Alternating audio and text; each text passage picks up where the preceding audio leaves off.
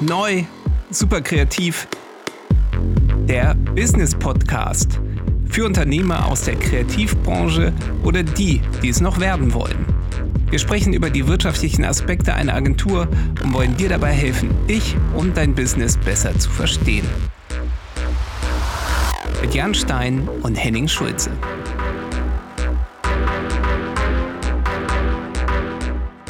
Ja, herzlich willkommen zu Neu Super Kreativ. Jan, wie geht's dir denn? Mir geht's gut, Henning, danke. Wie geht's dir? Mir geht's auch gut. Ich habe hier alkoholfreies Bier neben mir stehen. Ich habe Wasser. Ne, wer kann noch weniger Geschmack zu sich nehmen? Ist mit oder ohne Sprudel? Ohne natürlich, Leitungswasser. Aber gefiltertes Leitungswasser. So viel Zeit muss sein. Jan, Thema heute Gorilla Client und viele mögen da zuerst mal an den Hagenbecks Tierpark denken. Da liegen sie aber nicht ganz richtig. Nee, da liegen sie nicht ganz richtig. Ist zwar nah dran, aber nee, äh, also ich habe den Begriff auch zum ersten Mal beim, beim Autor David C. Baker gehört. Der hat das erste Mal äh, über, über das, also so, dass ich es mitbekommen habe, über das Konzept des Gorilla Clans gesprochen. Und ich konnte das auch sofort nachvollziehen, fand ich interessant. Ich habe jetzt sogar äh, tatsächlich auch einen deutschen Begriff dafür gehört, der nennt sich das Klumpenrisiko. Aber ich dachte, das wäre nicht so ein schöner Titel. Das, Entschuldigung, kannst du es einmal, äh, das Klumpenrisiko. Lumpenrisiko. Ich kann, ich, ich kann ja einmal ganz kurz äh, die Definition des Gorilla-Clients äh, herunterspulen. Und zwar spricht man von einem Gorilla-Client, äh, wenn ein einziger Kunde mehr als äh, 25 Prozent des, des Umsatzes ausmacht. Klingt jetzt erstmal nicht dramatisch, aber äh, ja, wir sprechen heute mal darüber, warum kann das aber trotzdem gefährlich sein? Ähm, welche Erfahrungen haben wir auch mit Gorilla-Clients gemacht und ja, was kann man, was kann man tun, damit sich ein Kunde gar nicht erst zu einem Gorilla-Client, also wie das Wort Gorilla schon sagt, zu einem überproportional äh, großen Kunden entwickelt? Ja, quasi die Risiken und Chancen einer äh, längerfristigen Partnerschaft. Genau, im Ende ist es eine Love Story, so wie bei King Kong. Bei King Kong oder bei Godzilla? Godzilla ist kein Gorilla. Godzilla ist kein Gorilla. Okay, also Gorilla Client über 25 Prozent des Umsatzes. Ähm, ja, welche Chancen und Risiken hat das denn für mich als Agentur? Also zunächst mal, wenn, wenn ein Kunde mehr Projekte bei einem platziert und das Auftragsvolumen erhöht, dann liegt das ja in erster Linie daran, dass man, dass man gute Arbeit geleistet hat und das ist ja schon mal total positiv ne? und eine super Chance, irgendwie zu wachsen. Also die meisten Studios, die, die irgendwie in kurzer Zeit schnell gewachsen sind, Studios oder Agenturen, äh, haben das in der Regel auf dem Rücken eines Gorilla-Clients getan. Also mit dem Kunden groß geworden. Es gibt aber, jetzt kommen wir zu den Risiken, es gibt eine Statistik, die, die kam, kommt auch von dem Kollegen David C. Baker, ähm, die besagt, dass wenn ein Kunde wegbricht, der über 35 Prozent deines Umsatzes ausmacht, dann äh, ist die Chance, dass du das überlebst als Firma, liegt tatsächlich nur bei 50 Prozent. Also ich, ja, also ich kann da auch nur aus, aus eigener Erfahrung sprechen. Also wir hatten, äh, ich hatte ja auch mal ein, ein Studio und wir hatten einen Kunden, der hat sogar deutlich mehr noch als, als diese 35 Prozent des Umsatzes ausgemacht. Und der ist von einem auf den anderen Tag ist er uns weggebrochen. Und das lag auch gar nicht an uns, sondern äh, da haben innerpolitische äh, äh, Gründe äh, haben dazu beigetragen, dass, dass die Beziehung wirklich, also wirklich von, von heute auf morgen äh, beendet wurde. Also in dem Fall hat sich die Firma einfach äh, aufgespaltet in in zwei Firmen und dann ja, waren wir waren wir kein Thema mehr. Da braucht man sich, glaube ich, auch nichts vormachen. Ne? Es kann, kann da ja noch verschiedenste andere Gründe geben, warum von heute auf morgen ein, ein Kunde verloren gehen kann. Ne? Sei es irgendwie durch eine Lieferantenkonsolidierung, das heißt, alle Zulieferer und Dienstleister werden, werden vom Kunden einmal überprüft.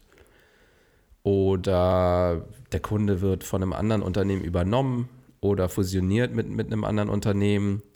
Auch dann kommt es in der Regel dazu, dass, dass Beziehungen zu Dienstleistern einmal gecheckt werden und neue mit, mit äh, an, an Bord geholt werden. Oder äh, in der Regel hat man ja auch irgendwie eine, eine Person in, in einem Unternehmen oder bei einem Kunden, mit der man Kontakt hat, da kann ja auch sein, dass die irgendwie, weiß ich nicht, äh, irgendwie in eine andere Position wechselt oder, oder sich irgendwie komplett anders äh, orientiert, äh, woanders hingeht, in eine andere Firma zum Beispiel. Ich sag mal, noch ein Nachteil von, von einem von einem wirklich sehr großen Kunden im, im Kundenportfolio ist ja auch, dass man irgendwie in so eine Art Abhängigkeit rutscht, die, die dann auch irgendwo dazu beiträgt, naja, wenn du weißt, du bist finanziell abhängig von, von einem Kunden, dann vielleicht sogar nur unterbewusst, dann fängst du vielleicht auch irgendwie an, dir gar nicht mehr offen deine eigene Meinung zu sagen, sondern redest eher dem Kunden den, das, das, den, den Mund schön. Sagt man das so? Den Mund schön reden? Ich glaube, so sagt man das, ne? Ja, ich glaube, das, was du meinst, ist ja, ähm, vielleicht wenn man mal quasi zwei Schritte zurückgeht, dass man mal drauf guckt, ähm, welchen Vorteil hat es denn für, äh, für, für Kunden quasi mit externen Agenturen zusammenzuarbeiten?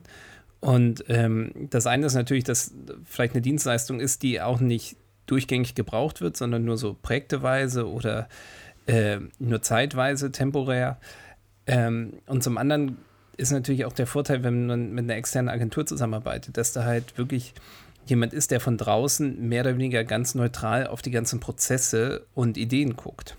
Und die erstmal nicht in das politische mit oder gegeneinander in der Firma äh, verstrickt sind, sondern erstmal da ein bisschen neutral drauf gucken können. Und dadurch, dass man von draußen drauf guckt, man halt einfach auch mal seine Meinung sagen kann und sagen kann, ja, das finde ich jetzt, habt ihr euch zwar viele Gedanken gemacht und das kann auch sein, dass es irgendwie die Tochter vom Chef war, die diese Idee hatte, aber die macht überhaupt keinen Sinn. So, und das ähm, fällt dann in so einer in so einer Firma fällt es natürlich schwieriger, weil es ja auch Prozesse und Abläufe und Ansprechpartner gibt und das sind natürlich die Vorteile als externe Agentur, da ist man erstmal nicht so hundertprozentig an die ganzen Abläufe gebunden, zumal man sie nicht alle kennt. Ne, ich kenne das auch von Produktion, dass wir dann teilweise so ein bisschen die äh, firmeninterne Etikette gebrochen haben, aber dass uns nachgesehen wurde, weil wir externer Dienstleister sind und wir ja nicht die 100 Regeln dieser Firma alle in- und auswendig kennen können. Und ich glaube auch, dass die Kunden das das auch schätzen, dass man, dass man, oder einen auch, ich sag mal, gerade am Anfang, äh, das vielleicht auch ein Grund war, warum sie von einem überzeugt waren, weil man offen und ehrlich äh, die, die Sachen ausgesprochen hat, die man für richtig gehalten hat. Ich habe sogar gehört, dass große Unternehmen tatsächlich, ähm, wenn sie sich jetzt irgendwie nach, nach neuen Dienstleistern umsehen, darauf achten, dass, dass äh, sie, wenn sie jetzt, sage ich mal, die Agentur zum Beispiel beauftragen würden, nicht den Großteil des Umsatzes ausmachen, weil sie nämlich genau wissen, okay, wenn wir jetzt einfach zu wichtig für die sind, dann beraten die uns wahrscheinlich gar nicht so, was sie für richtig halten, sondern eher was, was wir hören wollen und das, äh, genau, haben die keinen Bock drauf. Ich habe das auch schon auf anderer Seite gehört, auch bei Softwareentwicklung und so, dass dann geguckt wurde, ähm, ob das jetzt das einzige Projekt ist, was in der Größenordnung ist, ähm, einfach nur damit man irgendwie auch weiß, nehmen wir mal an, da wird das Budget so ein bisschen gekürzt, ob dann überhaupt die Maintenance oder die Weiterentwicklung der Software überhaupt noch gewährleistet ist oder ob dann die Firma mehr oder weniger pleite geht, weil die Infrastruktur quasi nur für dieses eine Projekt geschaffen wurde. Ja, sind halt auch die Sorgen und Nöte der, der äh, Beauftrager, sage ich mal. Wir sind aber, bevor wir zu weit abkommen, wir sind ja noch bei den Risiken gewesen. Ähm, hattest, du dann, hattest du da noch weitere Punkte? Ja, ein Punkt wäre noch, dass dass man ja auch selber irgendwann, wenn jetzt wirklich nur noch irgendwie einen Großteil deiner Zeit mit einem Kunden verbringst, ja, da, da kommt ja dann auch irgendwann so eine gewisse Betriebsblindheit ins Spiel. Ne? Da, da lässt dann ja auch irgendwann die, ja, die Motivation nach, vielleicht auch bei den Mitarbeitern, ne? wenn sie den ganzen Tag immer nur den einen Kunden gleiche Projekte auf dem Tisch haben. Äh, ich glaube, gewisse Abwechslung ist äh, irgendwo immer ganz gut. Was ich von mir auch kenne, ist, ähm, wenn man einen Kunden hat, der einen regelmäßig mit Projekten ähm, ja, füttert und wo man auch dann dementsprechend irgendwie auch gutes Geld verdient, das kann ja auch beides zusammenkommen. Ähm, ja, das kann einen so ein bisschen auch betriebsblind machen. Weil zum einen denkt man ja, ist ja alles in Ordnung, die Umsätze stimmen ja und die ganzen Projekte kommen rein und dann äh, hört man irgendwie auf, die wichtigen Sachen zu machen, und zwar Marketing und weitere Akquise. Sondern man ist natürlich, also wie kann man das sagen, man ist halt so ein bisschen gesättigt, sage ich mal. Ne? Kommt alles irgendwie so an, man hat wenig Aufwand. So, ich bin ja grundsätzlich, ich bin ja eher, würde ich sagen, ein fauler Mensch. So, ich habe immer das Gefühl, dass so ein Großteil meiner Kreativität oder das, was ich mir ausdenke, ist erstmal so gefühlt so Arbeitsminimierung für mich. Wie kann ich es mir einfacher machen? Und wenn ich dann natürlich einen Kunden habe, über den ich viele Projekte bekomme und viel Umsatz, dann höre ich halt einfach auf, mir andere Gedanken zu machen, weil ich bin ja faul und habe ja eigentlich das, was ich will. Und ähm, das ist natürlich nicht gut, ne? dass man, man muss irgendwie hungrig bleiben und da ist es, glaube ich, dann auch ganz wichtig, ne, da bin ich auch mal gespannt, was deine Einschätzung ist, wie man schafft sozusagen, ähm, ich sage jetzt mal, ich habe den vollen Teller vor mir äh, irgendwie auf dem Tisch und da ist irgendwie sind geile Pommes drauf, leckeres irgendwie leckeres Steak und noch ein paar andere Sachen. Und wie schaffe ich es dann quasi zu sagen, okay, ich esse jetzt nur das halbe Steak und die halben Pommes, weil ich muss noch, ich bin auf Diät und darf nicht so viel essen. Und ich möchte gerne noch ein bisschen ein paar andere Ziele erreichen.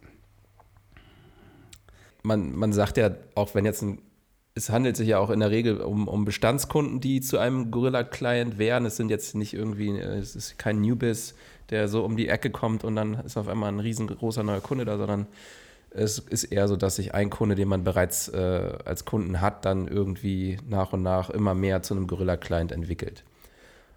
Und man sollte da auf keinen Fall Nein sagen, wenn der, das Auftragsvolumen vergrößert, ne, sondern es ist ja auch irgendwie eine, eine Chance zu wachsen und, und sich weiterzuentwickeln. Ich glaube, man sollte sich einfach nur bewusst sein, jede Kundenbeziehung ist früher oder später äh, geht die zu Ende.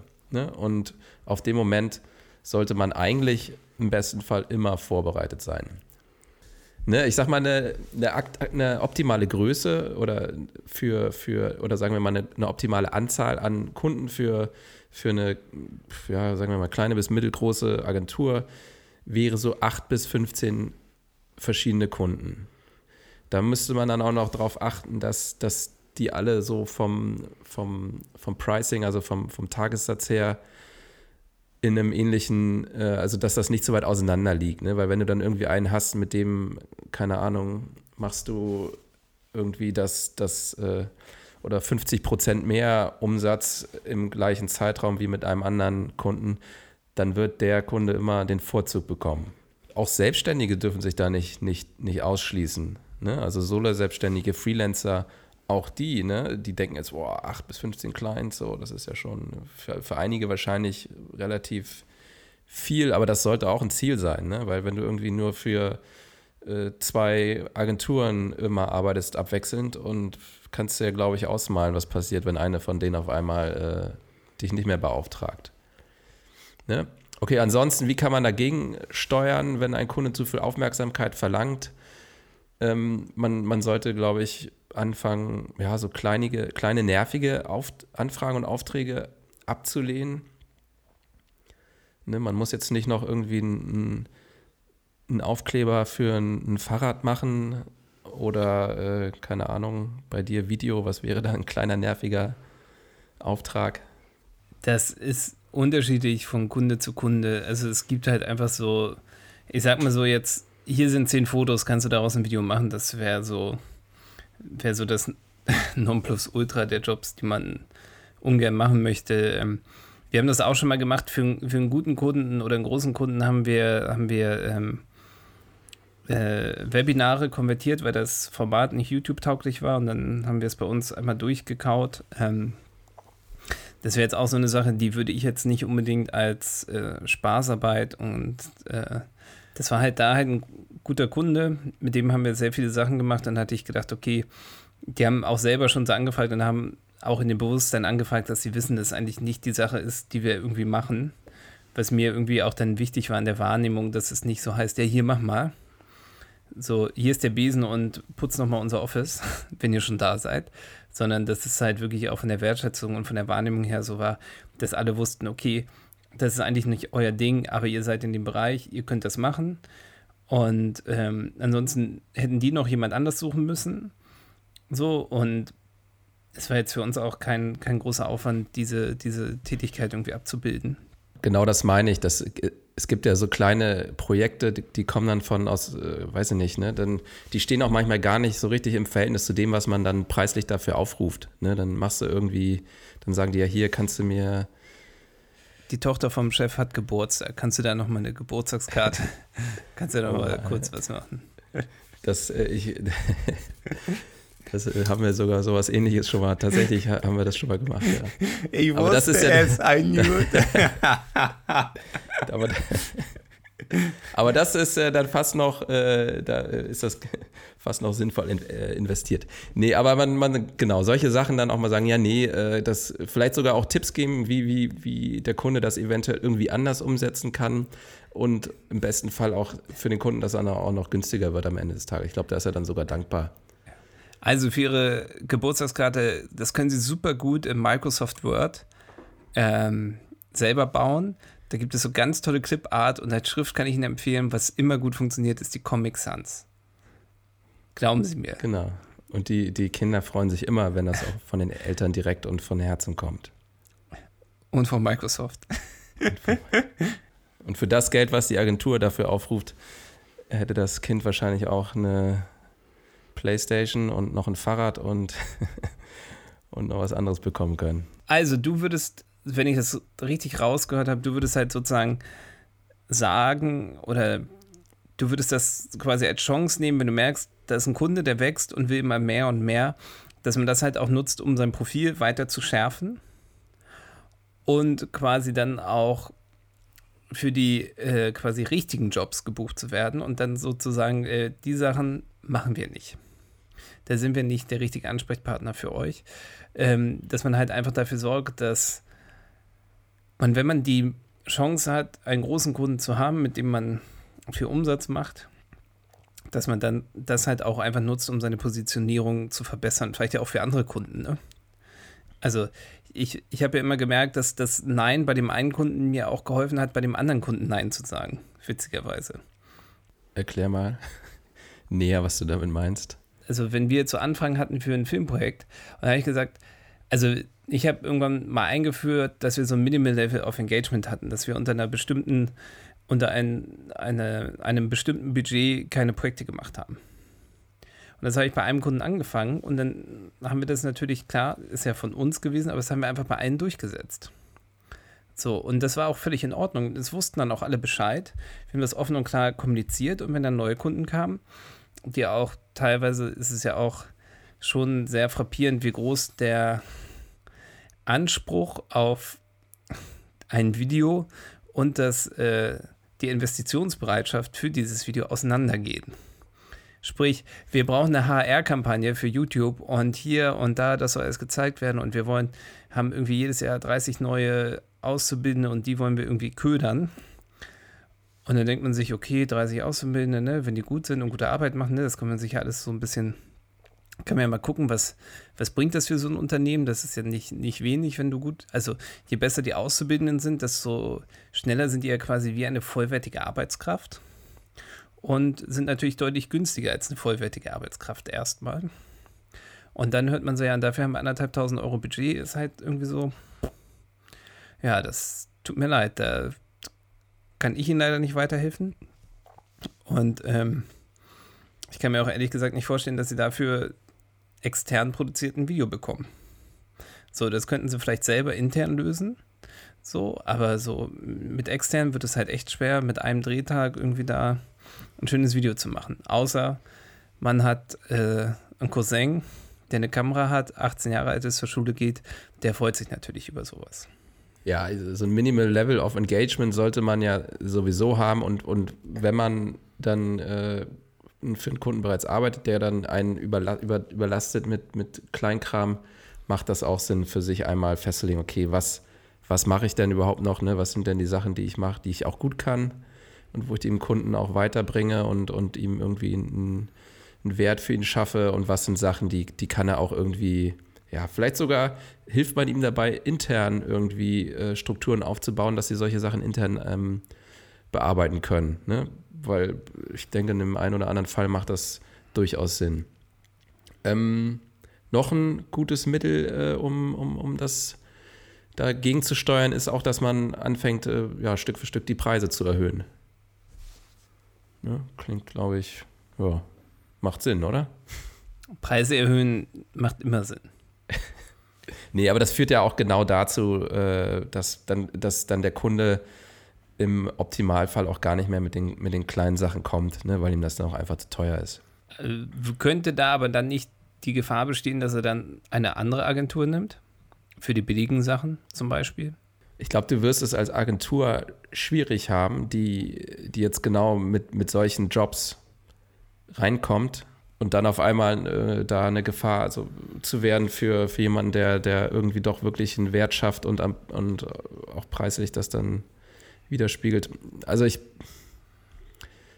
denke, klar, die Gefahr besteht, aber ich äh, bin mir, ich glaube nicht, dass der, dass die Agentur, die dann dich dann aus, aus dem, aus dem vom Kunden wegdrängt. Aber kann auch passieren. Willst du meine Meinung hören? Gerne.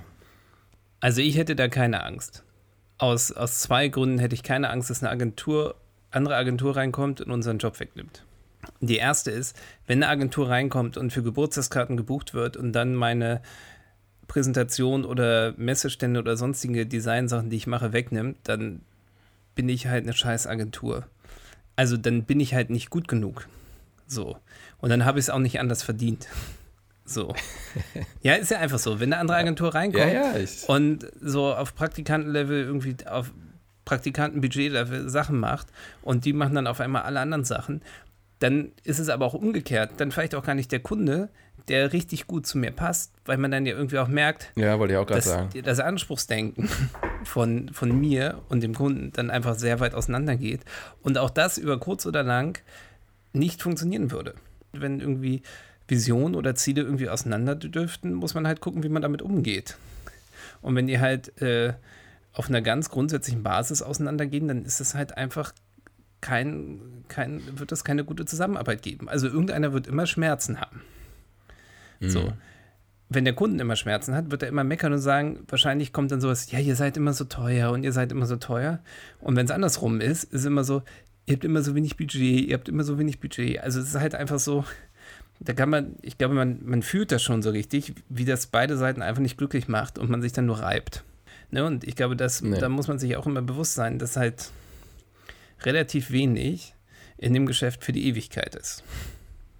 Nee, und genau aus dem Grund ne, ist jetzt, sage ich jetzt einen wichtigen Satz, den sich bitte alle merken, die Arbeit für die Firma also die projektbasierte Arbeit, die man äh, in der Firma macht, die ist genauso wichtig wie die Arbeit an der Firma. Ne? Also da muss man immer ein, ein gutes Gleichgewicht haben.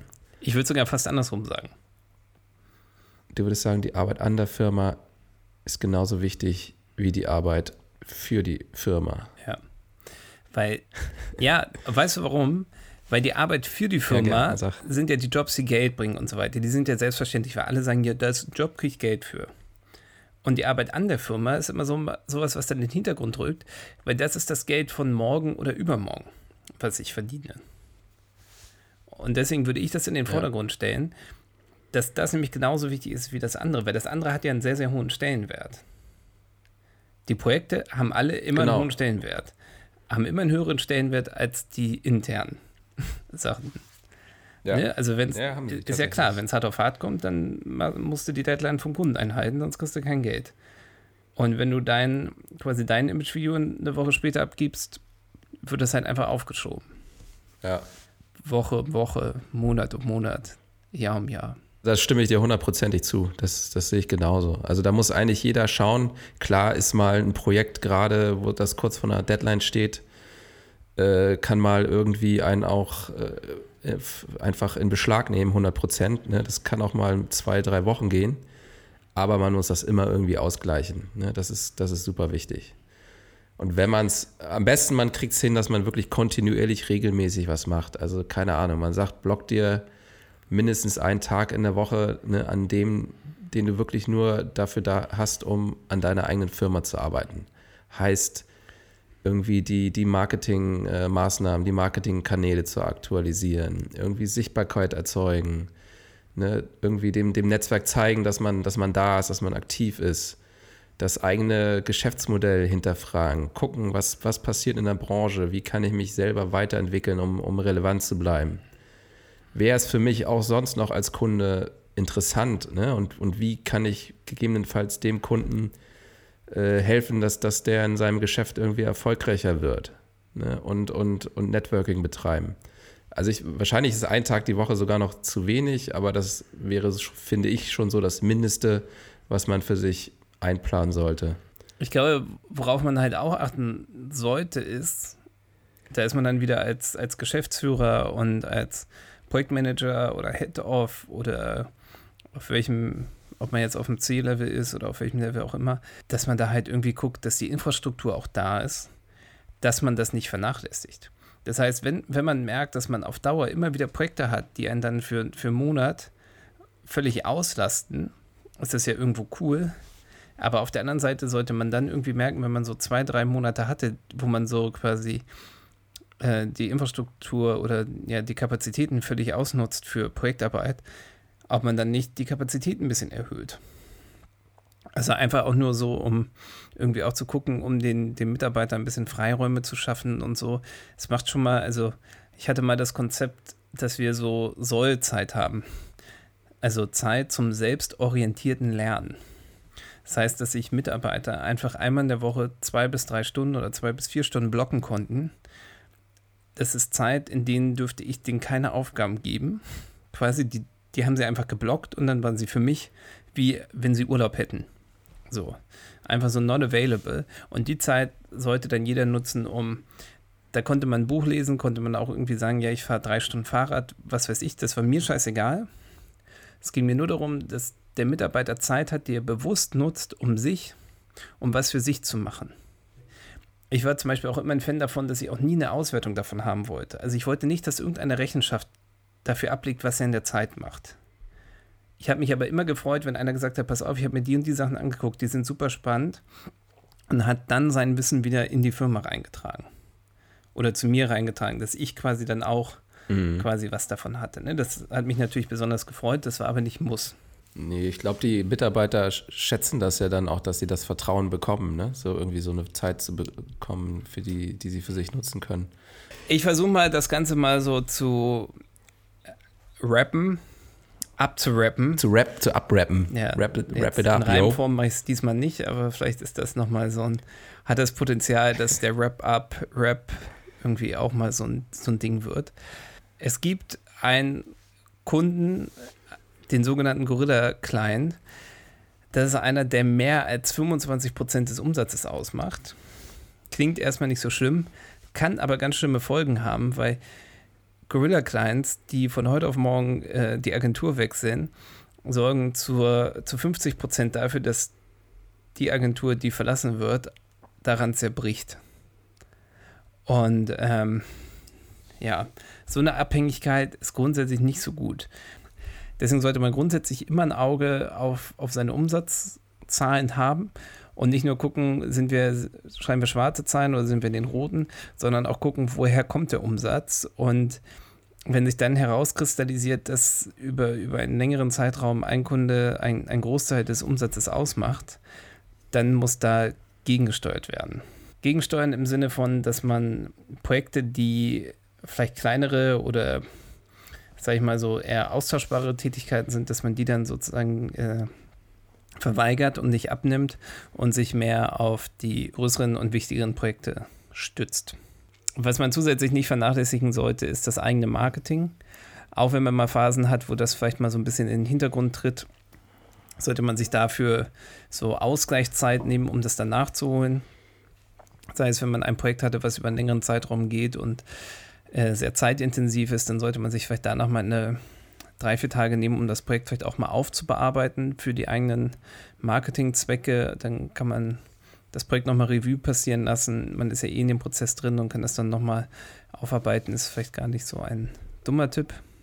Ja, je mehr Schüsse man aufs Tor hat, desto höher ist die Wahrscheinlichkeit, dass man trifft. Und je mehr, je größer der Kundenstamm ist, der regelmäßig ähm, bei einem oder mit einem Projekt umsetzt, desto ja, gesünder ist das für die Agentur und auch für die Kunden. Mehr Abwechslung, finanzielle Unabhängigkeit, neutrale, neutrale Sicht der Dinge der Agenturen zu den Kunden und irgendwie auch offener, offener Meinungsaustausch und natürlich ist so eine fehlende Abhängigkeit, macht es natürlich auch der Agentur einfacher, dann irgendwie höhere Preise durchzusetzen. Oder in der Verhandlung ist halt der, hat halt der die stärkere Position, der es weniger will. Und je mehr ich auf dieses Geld angewiesen bin, desto schwieriger ist meine Verhandlungsposition. Ähm, das darf man, darf man da nicht vergessen. Und was natürlich auch wichtig ist, was natürlich nicht so einfach ist, weil man ja grundsätzlich auch versucht, mit neuen Kunden das Preisniveau anzuheben, dass man aber trotzdem das Preisniveau grundsätzlich bei den Kunden eher einheitlich gestaltet. Also dass man da jetzt nicht irgendwie bei dem einen Kunden, sag ich mal, viermal so viel bekommt wie bei dem anderen. Das wird dann zu einer, das ist ein Spagat, der auch auf lange Sicht irgendwie nicht so richtig aufgehen wird und der auch dafür sorgen wird, dass ein Kunde wahrscheinlich immens wächst und die anderen Kunden nicht so wachsen. Und ja, da muss man entweder bei dem anderen Kunden dann auch das Preisniveau anheben und oder den Kunden absägen und sich einen neuen suchen. Wer noch äh, tiefere oder relevantere Informationen zum Thema Klumpenrisiko hat, der kann gerne an hi at neu.international uns eine E-Mail schicken. Wir sind dankbar über alle Informationen, die wir noch zusätzlich zum Klumpenrisiko bekommen. Und wir haben natürlich in den Show Notes haben wir auch äh, David C. Baker verlinkt, wo man dann nochmal ein bisschen nachlesen kann, wer oder wie der Gorilla Client ist und was der eigentlich macht. Das Ganze auf Englisch, aber nicht nur wir sind international, sicherlich unser Publikum auch. Und Jan, vielen Dank für dein, deine Kenntnisse und dann bis zum nächsten Mal. Danke, Henning. Bis nächste Woche. Tschüss. Das war neu, super kreativ, der Business Podcast für Unternehmer aus der Kreativbranche oder die, die es noch werden wollen, mit Jan Stein und Henning Schulze.